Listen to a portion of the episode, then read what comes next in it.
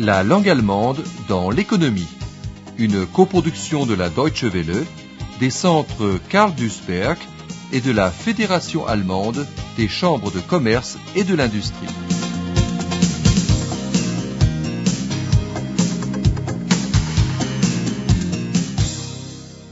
Leçon 24. Navigation fluviale et logistique. Comme toujours, on s'affaire dans le port. Mais sur le Francisca, un vieux cargo de frais solides, tout est calme. Hans Hartmann, le capitaine, s'entretient des dernières nouvelles avec le seul membre de son équipage, son fils Klaus. Elles n'ont rien de réjouissant. Le client pour lequel il a transporté du minerai n'a plus besoin de ses services.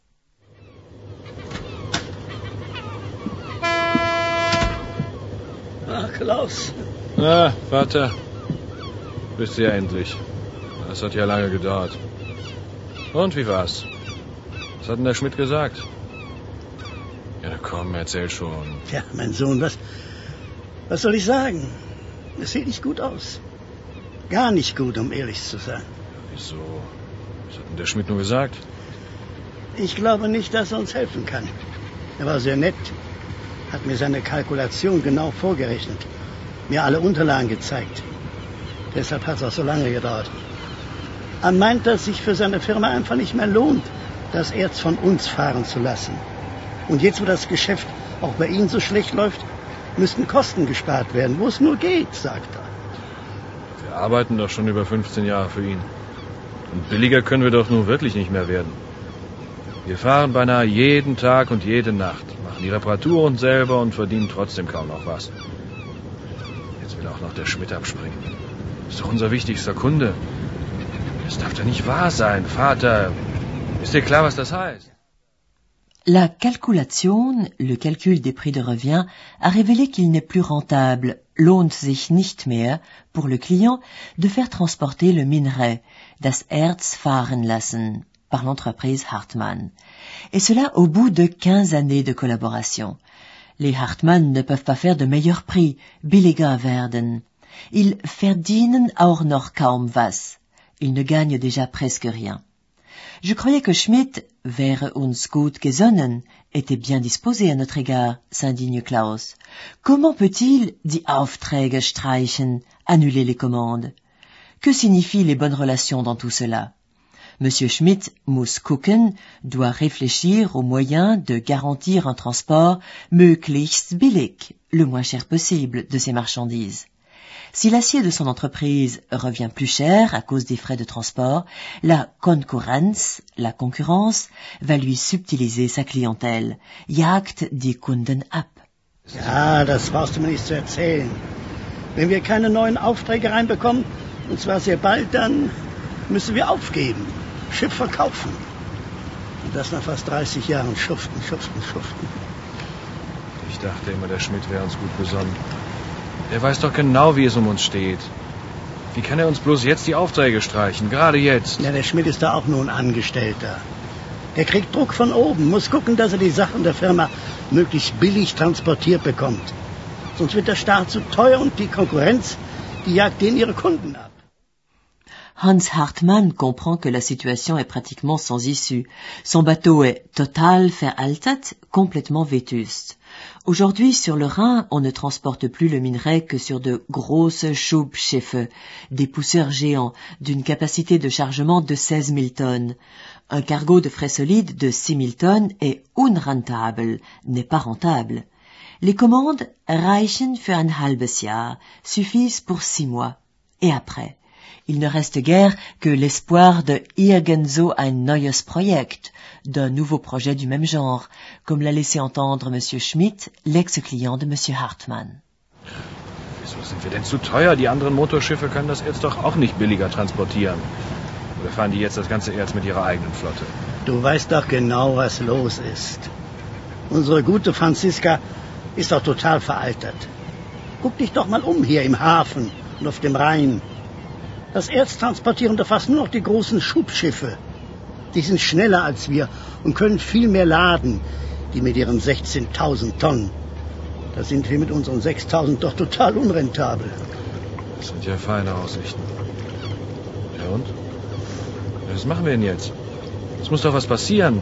Wir können doch unser Schiff nicht so einfach aufgeben. Tja, Klaus, tut mir leid. Weiß auch nicht weiter. Ich sehe da ziemlich schwarz. Unsere Aufträge reichen noch für ein halbes Jahr. Bis dahin können wir noch durchhalten. Ein halbes Jahr. Tja, und was dann? Nächste Woche gehe ich nochmal zu Schmidt. Er hat gesagt, dass er vielleicht eine Lösung für uns wüsste. Was genau, hat er aber nicht gesagt. Irgend so ein neues Projekt. Müsste er aber erstmal mit der Chefetage abklären. La navigation fluviale en Allemagne ne connaît pas ses meilleurs jours, bien qu'elle soit un umweltfreundlicher Verkehrsträger, un moyen de communication écologique. On a calculé que les dommages causés par la Luftverschmutzung, la pollution de l'air, les Unfälle, les accidents, et le Lärm, le bruit ayant pour origine la navigation fluviale, se montent à 35 Pfennig par 100 tonnes kilomètres contre un mark 15 Pfennig pour le Bahn, les chemins de fer, tandis que les dommages causés par les LKV, les camions, les poids lourds, atteignent 5 mark et 1 Pfennig par 100 tonnes kilomètres, souligne Gerhard von Haus de la Fédération de la Navigation fluviale allemande. Die Binnenschifffahrt ist zunächst ein sehr umweltfreundlicher Verkehrsträger. Die Kosten, die durch Luftverschmutzung, durch Unfälle und auch durch Lärm entstehen, werden bei der Binnenschifffahrt pro 100 Tonnenkilometer von wissenschaftlichen Instituten mit 35 Pfennig berechnet. Bei der Bahn sind es bereits 1 Mark 15 und beim LKW 5 Mark und 1.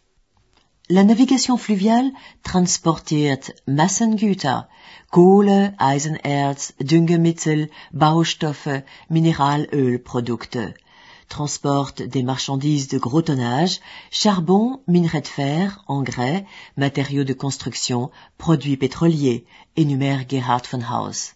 Das sind die typischen Massengüter wie Kohle oder Eisenerz, Düngemittel, Baustoffe, Mineralölprodukte. Das sind so die Hauptgruppen, die transportiert werden.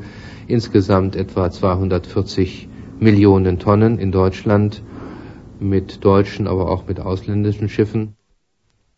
La navigation fluviale a des avantages substantiels pour le transport des marchandises de gros tonnage. L'industrie du charbon et de l'acier, les principaux clients pour ce genre de transport, traverse une crise profonde. Le volume des marchandises de gros tonnage est en régression en Allemagne et en Europe. Beaucoup de bateliers perdent leur emploi, d'autres espèrent trouver de nouveaux clients. La Containerschifffahrt, le transport par bateau porte-conteneurs, semble être une solution d'avenir. Sur le Rhin, on constate des erhebliche Steigerungsraten, des taux d'accroissement considérables en ce qui concerne les bateaux porte-conteneurs, remarque Gerhard von Haus. Ja, es gibt eine Entwicklung zu der Containerschifffahrt. Wir haben in den letzten Jahren erhebliche Steigungsraten auf den Rhein gehabt, was die Containerschifffahrt anging. Die Zuwachsraten sind exorbitant hoch. Le cargo de frais solides Franziska, avec ses deux bateliers à bord, remonte le Rhin entre des berges pittoresques couvertes de vignes. Mais Hans et Klaus Hartmann ne sont pas d'humeur à admirer la nature. Ils n'ont qu'une idée en tête, trouver de nouveaux clients. Peut-être faudrait-il andere Sachen fahren, transporter d'autres marchandises que le minerai. Wenn das so einfach wäre, si c'était si simple. La Laderaum la cale, n'est pas appropriée au transport des autos, Öl, des véhicules, du pétrole, ou Maschinen, des machines. Et les conteneurs? L'idée ne laisse aucun répit à Klaus, mais son père y est catégoriquement opposé. Le Umbau, la transformation de son rafio coûtera très cher, et il faudra engager du personnel, neue Leute anstellen, sans parler de l'entretien des conteneurs. Ce sont de grands Speditionsagenturen, de grandes entreprises de transport qui s'en chargent. Et puis, de l'avis du vieux batelier, le transport par bateau porte-conteneur ne s'imposera pas, wird sich nicht durchsetzen. La navigation fluviale ne peut rattraper ni le rail ni la route. Vater? Ja? Ich habe noch mal nachgedacht. Wenn das mit dem Erz nichts mehr ist, dann müssen wir eben umstellen. Ja, auch andere Sachen fahren. Da muss doch irgendwas zu machen sein. Ja, glaubst du, das ist mir nicht auch schon eingefallen? Wenn das so einfach wäre. Du kennst doch unser Schiff und den Laderaum. Wir können doch jetzt nicht einfach Autos oder Öl transportieren oder Maschinen. Das geht doch nicht. Das weißt du doch selber. Na, wie wär's zum Beispiel mit äh, Container? Ja. Warum machen wir es nicht so wie der Horst? Der holt die Dinger am Seehafen in Rotterdam ab und bringt sie dann überall an die Häfen hier am Rhein. Ist doch viel zu teuer. Der Umbau für unser Schiff, die Verladeanlagen. Wir müssen neue Leute anstellen. Die Container müssen sauber gemacht werden, repariert, gelagert. Das können wir doch gar nicht anbieten. Das machen doch die großen Speditionen. Da sind wir viel zu klein für. Außerdem, wenn du mich fragst, wird sich das mit den Containern auf dem Schiff sowieso nie durchsetzen. Die Bahnen und die LKWs sind doch viel schneller als wir und auch nicht teurer. Eh oui, le rail et la route holen immer mehr Kunden weg, attirent à eux de plus en plus de clients. Comment s'y prennent-ils pour so billig anbieten, pour faire des offres aussi bon marché C'est très simple, estime Hans Hartmann. Ils font kaum noch Gewinne, c'est tout juste, ils font encore des bénéfices. Ils essayent seulement de die Konkurrenz aus dem Geschäft zu drängen, d'évincer la concurrence. Ah, ist auch wieder wahr. Wir holen uns immer mehr Kunden weg. Das kann doch eigentlich gar nicht sein. Ich möchte mal wissen, wie die kalkulieren. Ich kann mir gar nicht vorstellen, wie die so billig anbieten können. Bei denen ist der Druck eben auch riesig. Die haben kaum noch Gewinne, versuchen nur die Konkurrenz aus dem Geschäft zu drängen. Les questions de la livraison des marchandises à l'acheteur, du transport et du stockage des matières premières et des pièces de fournisseurs pour la production ressortent de la logistique économique. La logistique est la théorie de la planification. L'objectif de la logistique est de livrer la bonne quantité de biens au bon moment et au bon endroit. Cela permet d'éviter les interruptions dans la production et dans la distribution. La logistique est l'un des facteurs de coût les plus importants d'une entreprise. C'est pourquoi il est nécessaire de contrôler sans cesse les coûts de transport et de stockage. Wolfgang Dommert, conseiller en logistique à Cologne, a mis au point des concepts de logistique adaptés à sa clientèle. In der Regel, en règle générale, cela lui permet de réduire considérablement les coûts, dans une fourchette de 8 à 30% Monsieur Dommert commande ses potentialités. Erfahrungswerte in der Branche liegen zwischen 8 und 30 Prozent. In der Regel haben wir Werte zwischen 12 und 15 Prozent erreicht. Une planification bien gérée permet de réduire les coûts de logistique d'un tiers. Wolfgang Dommert estime que les petites entreprises n'ont pas une idée juste du véritable volume de leurs coûts de logistique. Ils les unterschätzen, ils les sous-estiment largement. Wir stellen immer wieder fest, dass die wirklichen Kosten der Logistik nicht gesamthaft bekannt sind und weit, weit unterschätzt werden. Le principal problème de la logistique est le transport des marchandises.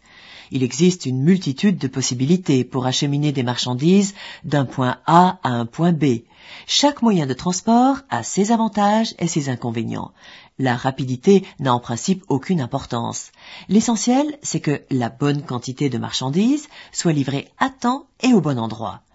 Un atelier automobile, par exemple, a besoin tous les jours pour sa production d'une certaine quantité d'amortisseurs. Une logistique bien conçue lui assure cette quantité, ni plus ni moins. De cette façon, il est possible d'éviter des coûts de stockage superflus.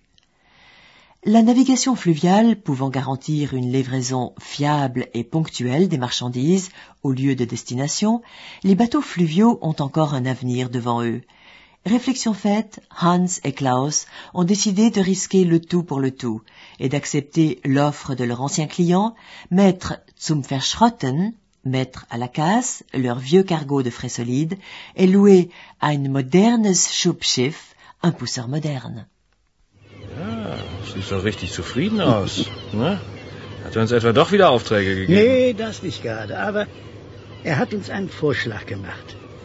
Ziemlich interessante Sache, finde ich. Hm? Na, dann schieß mal los. Ja, setz dich erst mal, komm. Okay. Der hat sich das so vorgestellt. Mit unserem Schiff, das gibt nichts mehr. Das rentiert sich nicht. Das legen wir still oder verkaufen es zum Verschrotten. Das gibt bei der Riesenmenge Eisen eine ganze Stange Geld. Hätte ich gar nicht gedacht. Und dann pachten wir ein modernes Schubschiff von Schmidts Firma. Die lösen ihre Flotte nämlich auf. Das wird für die zu teuer. Aber was nützt uns das neue Schiff, wenn wir keine Aufträge haben? Ich meine, das ist doch schließlich unser Problem, oder? Das ist ja gerade das Gute. Wir pachten das Schiff und kriegen gleichzeitig Aufträge garantiert. Die brauchen ja weiter Erz. Mit dem großen neuen Schiff können wir auch viel billiger anbieten. Und warum machen die das? Ja, warum fahren die nicht weiter das Erz mit der eigenen Flotte? Das ist doch klar. Das ist für die doch viel billiger so. Wir sind selbstständig, machen viele Überstunden, reparieren selbst. Die Kapitän und Besatzung, die die bisher hatten, waren angestellt und haben natürlich nur so viel gearbeitet, wie unbedingt nötig. Na, also bleiben wir im Geschäft. Das sind ja gute Nachrichten. Vater, du hast also recht gehabt. Irgendwie geht schon weiter.